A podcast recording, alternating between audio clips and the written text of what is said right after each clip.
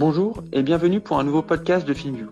FinView échange tous les mois avec des entrepreneurs FinTech et InsurTech afin de discuter de leur parcours, mais également pour mieux connaître les différents défis auxquels ils sont confrontés, que ce soit réglementaire, la gestion de la fraude ou encore l'accès au financement alternatif.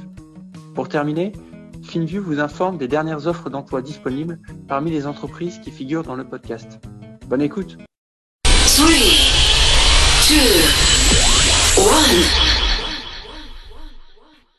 Bonjour Jean-Daniel, c'est un plaisir de t'avoir sur le huitième épisode de FinView. Avant de se plonger sur MemoBank, est-ce que tu peux nous retracer un petit peu ton parcours? Bonjour William. Alors mon parcours, euh, mon parcours, commence euh, à la sortie, euh, d'une école d'ingénieur. j'ai une formation, j'ai une formation technique d'informatique, et je, suis allé très vite. j'ai plongé très vite dans une carrière de freelance en, étant spécialisé dans les technologies Macintosh au départ. Euh, une, époque pré-iPhone, donc une autre, époque pour, euh, Apple. Euh, et très vite, j'ai plongé dans le monde, des startups euh, avec, avec divers clients. un client que j'ai rejoint, d'ailleurs, qui s'appelait Wizgo, qui a été ma première expérience de, de, startup qui a vraiment grossi très très vite, qui a malheureusement explosé en vol, mais qui a, très bien fonctionné. On a appris plein de choses et qui m'a donné envie, euh, et à d'autres, de, créer euh, ma propre entreprise, ma propre startup. Euh, et cette startup s'appelait Capitaine Train à l'époque, qu'on a renommé Captain Train. On l'a créé en 2009. On s'est euh, attaqué euh, au, monopole euh, qui était illégal et que l'autorité de la concurrence a, a, ouvert de la vente de billets de train en ligne. Et on a étendu ça à l'Europe progressivement. Donc on est devenu le, numéro un indépendant de vente de billets de train écart en Europe progressivement. Et on a vendu cette boîte en 2016. Euh, on s'est rapproché d'un autre acteur qui s'appelait Trainline, qui était un peu notre, notre équivalent euh, britannique, en, plus gros et en, plus ancien. Et on a joint nos forces pour, pour créer un, acteur qui, qui, est devenu assez gros aujourd'hui euh, et qui est entré en bourse à la Bourse de Londres en 2019. Voilà. J'ai eu un parcours, j'ai vécu beaucoup de choses, beaucoup de beaucoup euh, d'aventures euh, différentes et puis de, de, haut et de bas et, euh, on, a réussi à faire quelque chose dont on est, dont on est assez fier. Et puis en 2000, alors après, après la, la, fusion avec Trendline, en, 2017-2018, je savais que je voulais recréer quelque chose, peut-être de plus ambitieux encore. Et donc, donc j'ai créé avec deux personnes de Captain Train MemoBank avec l'idée de s'adresser aux PME. Ok. Quels sont les facteurs qui t'ont motivé à créer MemoBank? Est-ce que c'est euh, finalement euh, le fruit d'une expérience euh, personnelle slash professionnelle au travers de Captain Train ou est-ce que c'était d'autres d'autres facteurs? Ah oui, c'est complètement basé sur notre expérience professionnelle de, de, relations avec les banques. et, pas forcément seulement une critique euh, des banques traditionnelles qui, nous suivaient, euh, mais euh, on a vécu beaucoup de, problèmes opérationnels et on s'est dit peut-être qu'on pourrait les résoudre avec une, avec une nouvelle banque, avec un nouveau type d'acteur qui serait plus, qui comprendrait mieux en fait tous les enjeux qu'ont les PME. Euh, et ça, c'était un, un, élément moteur. C'est clair qu'on on a vu, on a, on, a, on a, vécu de près la problématique euh, d'avoir des partenaires bancaires.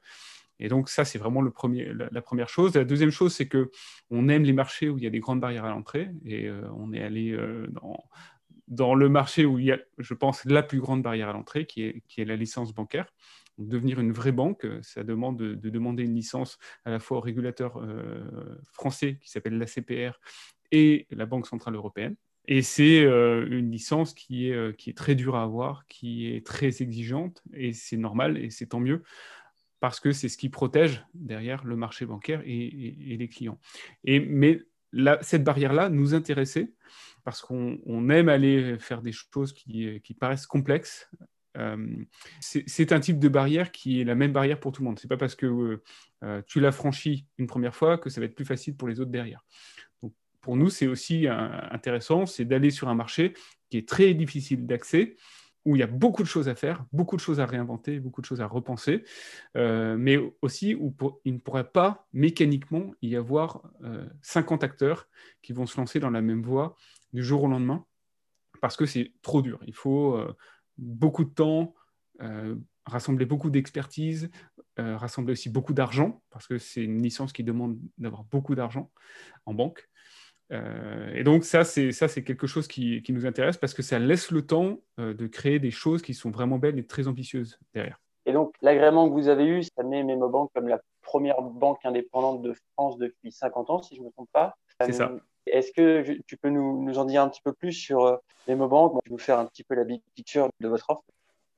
Oui, alors MemoBank, c'est une banque, donc, puisqu'on a notre licence bancaire, qui est destinée aux PME au sens, alors on prend la, définition, la définition, européenne du, mot PME, donc euh, on, s'adresse à des entreprises qui font au moins 2 millions d'euros de chiffre et qui ont en général 10 à 20 employés au, minimum.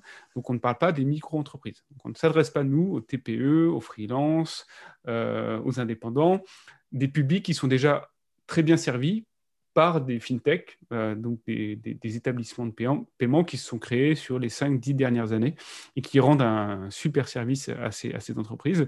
Euh, nous, on s'adresse à des entreprises plus matures qui ont besoin de, à la fois de services vraiment bancaires, donc vraiment qui, ont besoin de, services un peu plus complexes et qui ont besoin de la relation humaine aussi avec un chargé d'affaires. Donc MemoBank, c'est une banque humaine qui donne les outils à ses banquiers et ses banquières pour bien travailler et qui donne aussi un accès, une fluidité et une rapidité à ses clients.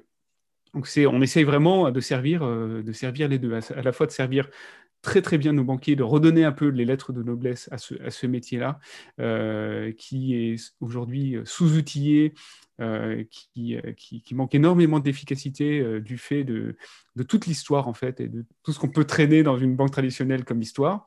Et on essaye aussi de redonner beaucoup de, de, technologie et de, et de fluidité à, nos, à, nos clients de manière à ce qu'ils ne perdent vraiment jamais de temps. Le, sujet qu'on de, qu'on essaye de, de régler, c'est que pour ces PME, ces dirigeants n'ont pas de temps.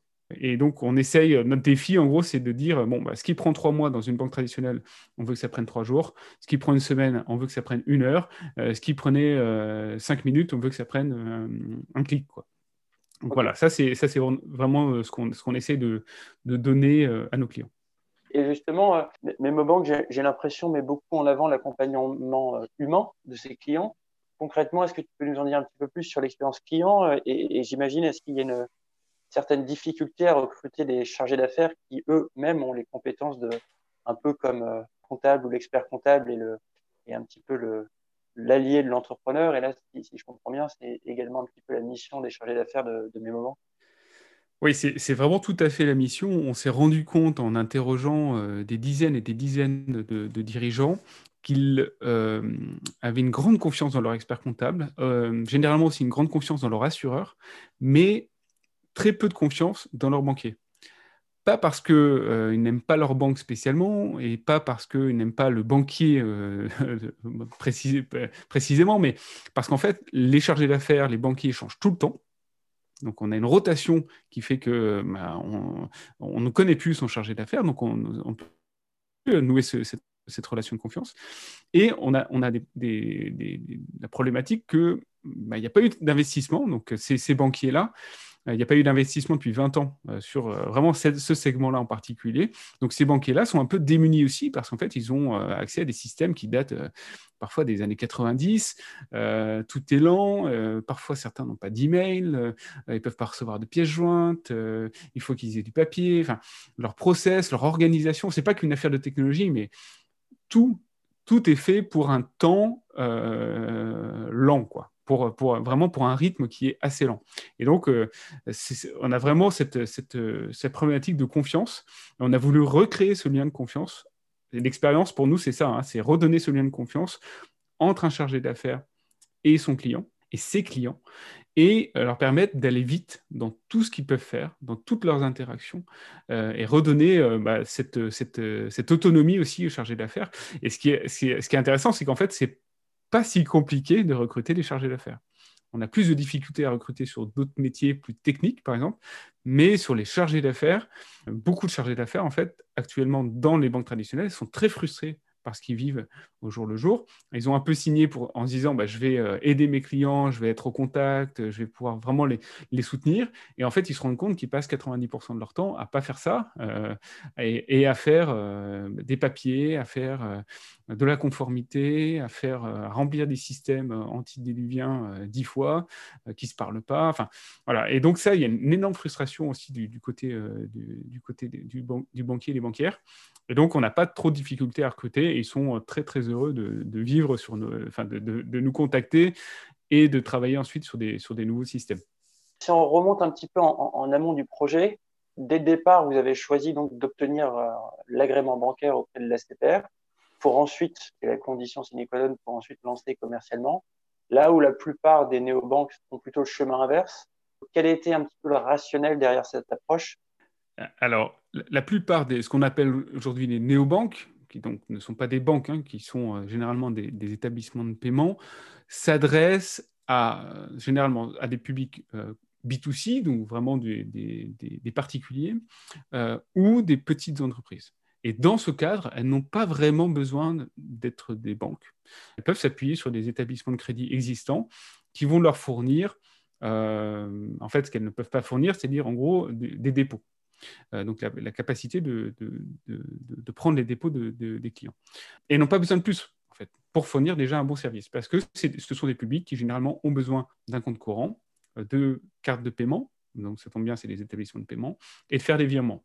Et encore, encore du paiement. Donc, pas besoin de, et puis euh, derrière on peut faire plein de choses hein. on peut se connecter à plein de services on peut on peut on peut bien sûr enrichir beaucoup beaucoup les choses mais du point de vue bancaire ça n'est pas nécessaire euh, nécessaire d'être une banque nous on s'adressait à une cible assez spécifique qui sont des entreprises assez matures qui ont une histoire qui ont euh, une organisation qui ont déjà qui sont déjà assez équipées qui ont en moyenne deux banques et demie et donc qui ne peuvent pas travailler en fait avec euh, ce qu'on appelle des, des fintech euh, ou des néobanques parce qu'elles ont vraiment besoin de cette relation bancaire. Elles ont de la complexité bancaire, elles ont besoin de crédit, elles ont besoin de, divers produits de dépôts, elles ont besoin de, plein de choses euh, qui sont vraiment de l'ordre du bancaire, où il y a plus de complexité. Donc quand je vais racheter une boîte, par exemple, j'ai besoin d'une banque au minimum, voire deux, trois banques. Euh, ça, c'est de la complexité bancaire, ça nécessite énormément de travail du côté de la banque, ça demande de la réactivité, ce sont aussi des moments de stress hein, pour, pour, pour, une entreprise. Alors, dans ces moments-là, nous, on peut intervenir parce qu'on a vraiment cette licence de banque, on a l'expertise, on a aussi euh, une organisation qui est, qui, est, bancaire. Du coup, on peut complètement faire ce, type de dossiers qui sont des dossiers donc plus complexes, qui, qui, qui nécessitent du, crédit, qui nécessitent euh, plein, de, plein de produits un peu, un peu plus techniques. C'est clair. Et par rapport à cet agrément, euh, est-ce que tu peux nous raconter un petit peu le cheminement entre le moment où vous avez pour la première fois déposé votre dossier et puis l'obtention de cet agrément courant de l'année dernière et puis peut-être les, conditions requises, que ce soit en termes euh, financiers, réglementaires ou éventuellement de gouvernance oui, alors on peut même remonter un petit en amont, puisqu'en fait, on a, avant de déposer un dossier, il faut, il faut, on ne le dépose pas comme ça, en fait, de, de, but en blanc. On a, on a besoin de discuter avec le, régulateur. Et donc, nous, on s'est approché du, régulateur assez, assez vite. Euh, ils ont des équipes dédiées à ça, hein, aux, nouveaux entrants. Donc, ils sont très ouverts, euh, justement, à, tout ça. Ils savent que le monde change et qu'il faut, euh, et qu'il faut, qu'il faut s'adapter et puis ouvrir la porte à, des, à, des, nouveaux acteurs.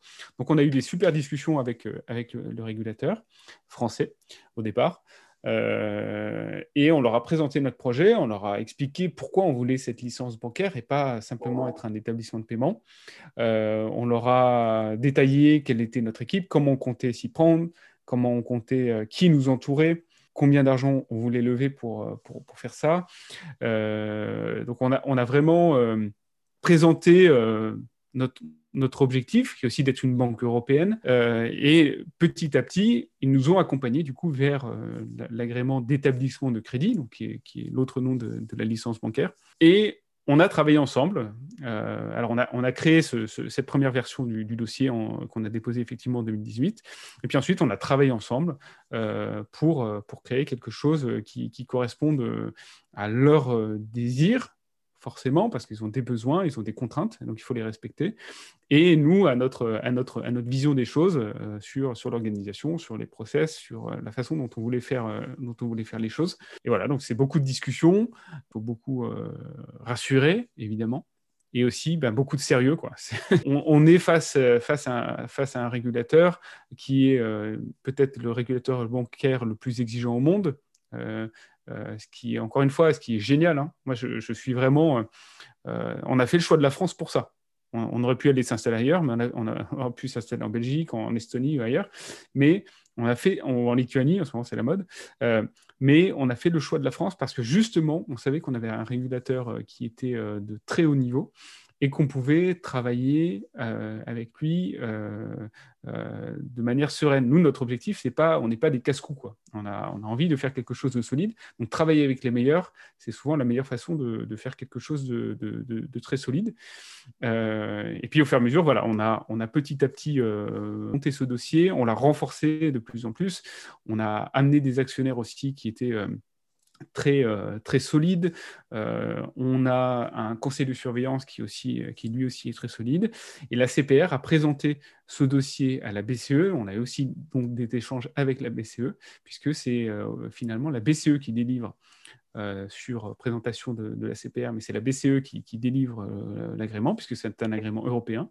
Et ensuite, c'est la CPR qui est notre superviseur, et donc qui se charge comme on n'est pas une banque aussi grosse euh, euh, que, les, que, les, que, les, que, les, grosses banques françaises, euh, qui, elles, sont régulées par la BCE, nous, on est, on est, on est, on est supervisé par, par la CPR. Donc, on a des échanges encore maintenant réguliers, tout le temps, toutes les semaines, avec, notre superviseur.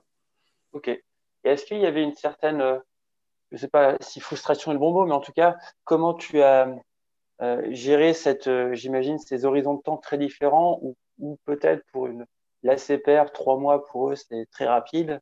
Là où pour une startup, c'est euh, extrêmement long. Euh, est-ce qu'il y a eu des certaines euh, frustrations et comment vous avez, d'un point de vue equity déjà cash et, gestion d'équipe, géré ces éventuelles différentes visions du temps? Je ne sais pas si, on a si la, vision est si différente au final. Nous, on a une vision très long terme des choses. Notre objectif, c'est que MemoBank soit là encore dans, dans 50 ans, soit, euh, soit, soit un leader euh, en Europe euh, de, la banque. donc, j'ai envie de dire, nous aussi, de, certains, de, notre point de vue, trois mois, c'est pas, pas très grave, quoi. on a vraiment cette vision d'installer un acteur très solide qui sera là dans le temps, qui pourra accompagner les PME euh, dans, dans, le temps aussi, parce que ça ne sert à rien de faire un acteur euh, qui, voilà, qui est là pour deux ans et puis après on se fait, se fait, se fait racheter par, par, une grosse banque. Euh, dans le cadre d'une relation, c'est un peu compliqué. Alors, il y a des, je, je comprends qu'il y ait des cas où ça, puisse se faire, hein, mais nous, notre objectif n'est pas celui-là, donc on a une vision très, très long terme. Et donc, on a un peu la même vision que le superviseur, d'une certaine façon. Euh, ensuite, euh, on savait que ça allait être long. Hein, donc, c'est ça aussi la barrière à l'entrée. Hein, c'est qu'il faut aussi euh, être tenace, patient, résilient. et donc, on a, je pense, voilà, ça fait partie de nos caractéristiques. On est assez, on, est assez patient. Et puis, en attendant, on n'a pas fait, on n'a pas rien fait. Hein, on a construit toute notre infrastructure technique derrière, ce qui demande aussi beaucoup de temps, ce qui est aussi un gros enjeu, une grosse barrière d'entrée, c'est qu'on a vraiment ce qu'on appelle notre core banking system, donc c'est vraiment le, cœur du réacteur de, la banque. Et ce cœur-là a été fait euh, chez nous par nos propres équipes. Euh, et ça aussi, c'est une innovation, hein, puisque aucune banque aujourd'hui euh, n'est capable de, faire ça. donc, on ne s'est pas du tout tourné les pouces, on avait plein de choses à faire, il fallait qu'on conçoive le produit, il, fallait qu'on l'imagine. On a parlé aussi avec des dizaines et des dizaines d'entreprises, euh, de, banquiers, de, gens vraiment partout. Donc, on ne s'est pas du tout ennuyé pendant, ce temps-là. Et euh, je pense que le, jeu en vaut la chandelle. Le jeu en vaut vraiment la chandelle de, créer la, première banque européenne. Euh, pour les PME, je pense que ça vaut le coup d'attendre, même s'il y a un mois ou deux de délai, c'est pas, pas très, grave. Ok, très clair. Justement, sur la partie technique, tu as commencé à aborder, c'était ma, ma, question suivante. donc, comme tu l'as dit, vous avez refait from scratch votre core banking. Moi, de, l'extérieur, ça me semble être une tâche énorme. Euh, comment vous avez procédé? Et puis, j'imagine qu'il y avait pas mal de défis, de défis euh, sur le chemin que vous avez certainement rencontrés? C'était un gros défi. On a, beaucoup hésité avant de le faire. On savait qu'on était capable de le faire techniquement, hein, puisqu'on a, on a ce background assez technique. Mais euh, ça reste quand même un, défi. Il ne faut, pas se, rater quand on, fait ce genre de choses. Euh, euh, et donc, on a hésité à prendre soit un core banking system qui était sur étagère, en haut. il y a un certain nombre d'éditeurs qui font ça et le faire nous-mêmes. Donc finalement, on a pris la décision de le faire nous-mêmes. On, aime beaucoup, je pense qu'on on, est vraiment content de ce choix parce qu'au final, on maîtrise vraiment beaucoup de choses. On a très peu de dépendances externes, très peu euh, de, partenaires euh, clés. Euh, et donc, on maîtrise très, très grande partie de, nos systèmes. Et, ça, ça nous permet d'être très réactifs. Et il y, a toujours cette histoire de si on veut vraiment donner de la réactivité aux clients, euh, il faut être capable d'avoir des boucles de, feedback et de, réactivité qui sont extrêmement courtes. Et aujourd'hui, grâce à ça, on est là-dedans. Un client qui nous remonte un bug, on est vraiment capable de l'analyser immédiatement parce que la personne qui va analyser ce bug, elle est chez nous, elle n'est pas externalisée, elle est vraiment chez nous. Euh, elle connaît parfaitement son système, elle connaît ses clients va analyser le bug, on va pouvoir le reproduire tout de suite sur nos systèmes de tests qui sont là. Ensuite, on va pouvoir envoyer le ticket à nos équipes de développement qui sont encore en interne et qui connaissent encore, qui connaissent très bien leur système, et on va pouvoir le déployer très vite, y compris dans la journée. Donc, on peut avoir des remontées de bugs qui sont euh, réglées dans la journée. Euh, c'est des échelles de temps qui sont impossibles à atteindre euh, si on a de l'externalisation un peu partout. Si euh, mon bug est récupéré par quelqu'un qui externe, qui ne connaît pas bien le système, qui suit un script, mais ne va pas bien comprendre, il va pas bien creuser. Ensuite, les équipes sont aussi en externe. Bref, tout ça, de un jour, on peut passer euh, littéralement à six mois ou un an sans problème, en fait. Donc, on a une différence qui est, qui est, qui est, qui est majeure, en fait, qui est qui c'est pas deux fois plus long, c'est 100 fois plus long si, si on n'a pas tout intégré. Donc ça, on y tient beaucoup. Euh, et on fait aujourd'hui toujours les choix de manière à être le plus intégré possible, de manière à ce que ces, boucles de, feedback et de, et euh, d'amélioration soient les plus courtes possibles. Ce qui est intéressant, c'est que les banques traditionnelles euh, ont aussi la main sur, sur la technique, généralement, puisqu'elles ont leur propre système. Leurs systèmes sont anciens, hein, mais ils fonctionnent quand même. Hein. Ce n'est pas, du tout, pas du tout une critique. Hein. Le, fait que ce soit ancien en soi n'est pas, pas vraiment un problème. Par contre, ils ont perdu un, certain nombre d'expertises. Euh, et ces experts sont maintenant euh, externes, en fait. donc, euh, toutes ces boucles dont on parle, en fait, c'est un problème. C'est un problème, c'est qu'ils maîtrisent bien la technologie en interne, c'est leur technologie. Par contre, elle va être touchée par des gens qui ne sont pas forcément en interne, et donc ça prend plus de temps. et ça, c'est un gros problème. Plus tôt, tu, mentionnais euh, la, partie, on va dire, outillage, à la fois côté chargé d'affaires et côté euh, dirigeant d'entreprise. Comment vous, développez ces fonctionnalités? Est-ce que pour la plupart, vous le faites en interne ou est-ce que, au, contraire, vous optez plutôt pour un, on va dire, un écosystème ouvert où vous partez du principe qu'il y a des très bons outils euh, qui sont déjà prêts à être, entre guillemets, apaisés et vous vous orientez plutôt sur ce type de choix? Alors, on n'a pas euh, effectivement pour projet de, récréer l'intégralité de l'écosystème. Euh, il y a beaucoup trop de choses qui sont, euh, très spécialisées. donc, nous, notre, enjeu n'est pas, pas celui-là. Il est créer vraiment une très bonne structure et une très bonne plateforme bancaire. alors, dans un premier temps, on est sorti aujourd'hui sans API. Euh, tout simplement parce qu'il faut faire des choix et qu'on euh, a créé déjà notre core banking system de zéro. Ça nous a demandé énormément d'investissement et, de, temps. Et on voulait être certain que déjà à la sortie, ce core banking system se, comporte très bien.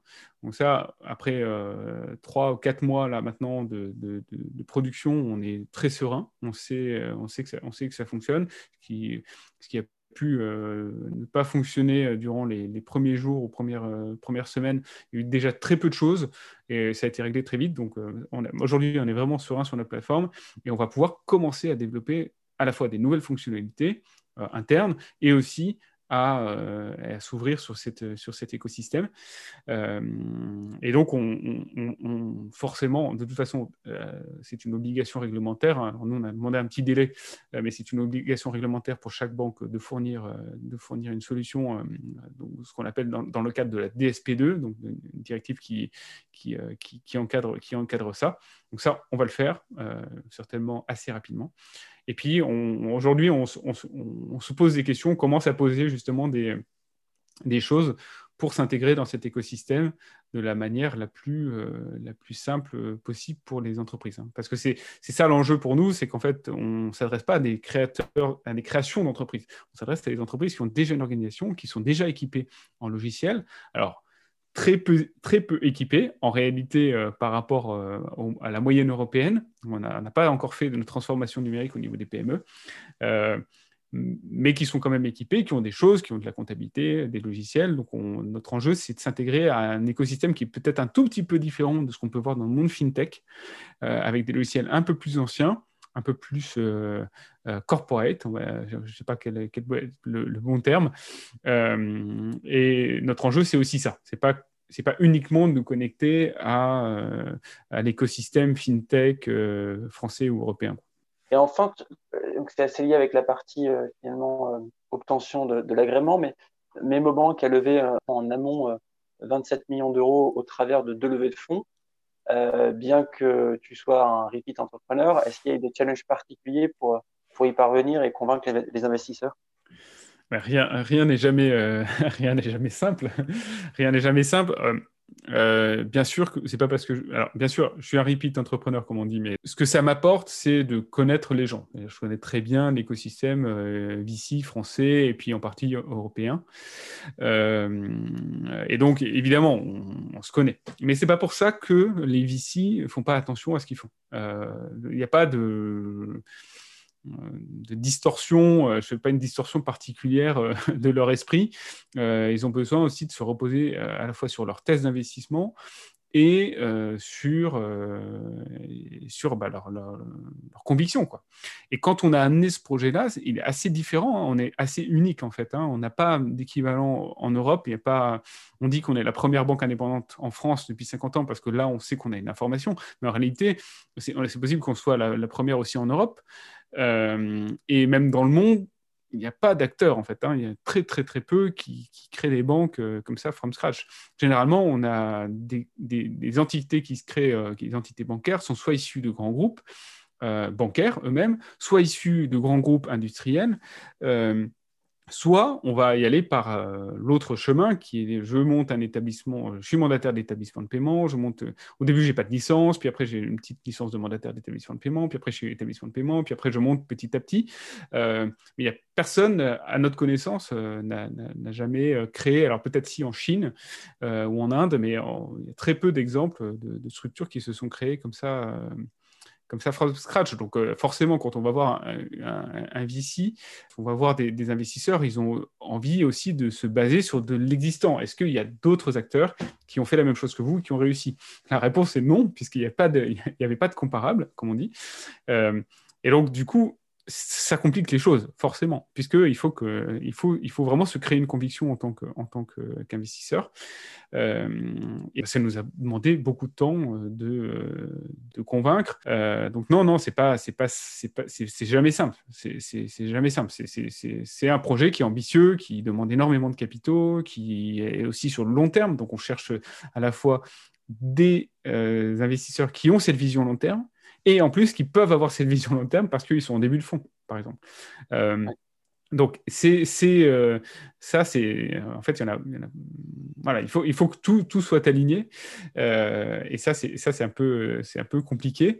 Mais bon, on a des super investisseurs. On a, on a aussi la chance de, de, d'être sur un sujet assez sensible que beaucoup d'entrepreneurs ont rencontré. Le sujet de la relation avec la banque, ça a souvent été un, point de douleur pour beaucoup d'entrepreneurs. Donc, c'est vraiment une banque qui a été créée par des entrepreneurs, déjà, qui ont eu ce souci, financée par des entrepreneurs qui ont eu ce souci eux aussi, euh, pour des entrepreneurs. Et donc, on a beaucoup de business angels et des fonds qui ont cette fibre entrepreneuriale euh, ou qui ont cette fibre euh, financière et qui comprennent les enjeux de ce qu'est une banque et quelles sont nos obligations et qui, ont, une bonne vue là-dessus. Ouais, parce que c'est vrai qu'on pourrait dire qu'il y a un, conflit temporel entre la vie d'un fonds, qui est en général assez courte, relativement à la, vision et le temps nécessaire à, un projet comme, comme moment. C'est ça. Et on n'a on a jamais essayé de cacher quoi que ce soit. nous, on a, on a plutôt une approche très, très euh, transparente sur les choses. Donc, notre première approche, c'est d'aller toujours voir un fond et de dire voilà, c'est une vision long terme. Il faut être vraiment à l'aise avec ça. Venez pas nous dire dans deux ans, ouais, mais j'aimerais bien que euh, ça aille plus vite. ou que Non, y a, c'est une vision long terme. Malheureusement, il y a des grosses barrières à l'entrée.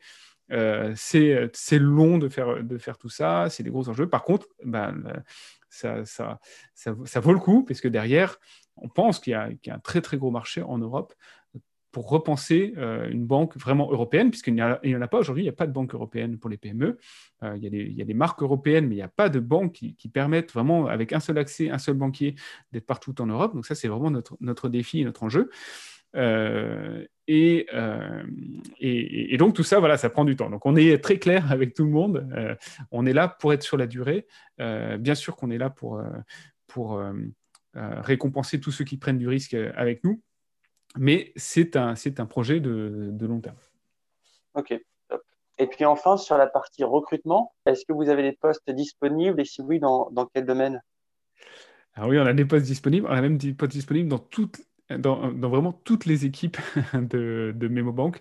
On recrute à la fois en finance, comptabilité, en ce qu'on appelle la conformité, en risque, dans les équipes légales, donc juridiques, euh, en développement, en produit, en design. Euh, voilà, donc vraiment toutes les équipes sont, concernées. On fait, on, fait, on fait des recrutements sur, à peu près euh, tous les postes. Et bien sûr en chargé d'affaires, puisque, puisque on, a, on a des, des, chargés d'affaires qui sont sur le terrain. On est vraiment en train de grandir. Écoute, merci beaucoup pour ton temps et vraiment hâte de. Déjà, c'était top d'en apprendre plus sur MemoBank parce que euh, d'un point de vue VC, ça faisait quelques temps que je voyais le projet avancer, mais maintenant, c'est un plaisir d'avoir plus d'informations et puis vraiment hâte de voir ce que ça va donner et puis de suivre l'aventure pour les années à venir. Merci beaucoup pour l'invitation dans, dans, dans ton podcast. Merci à toi, ciao, bye.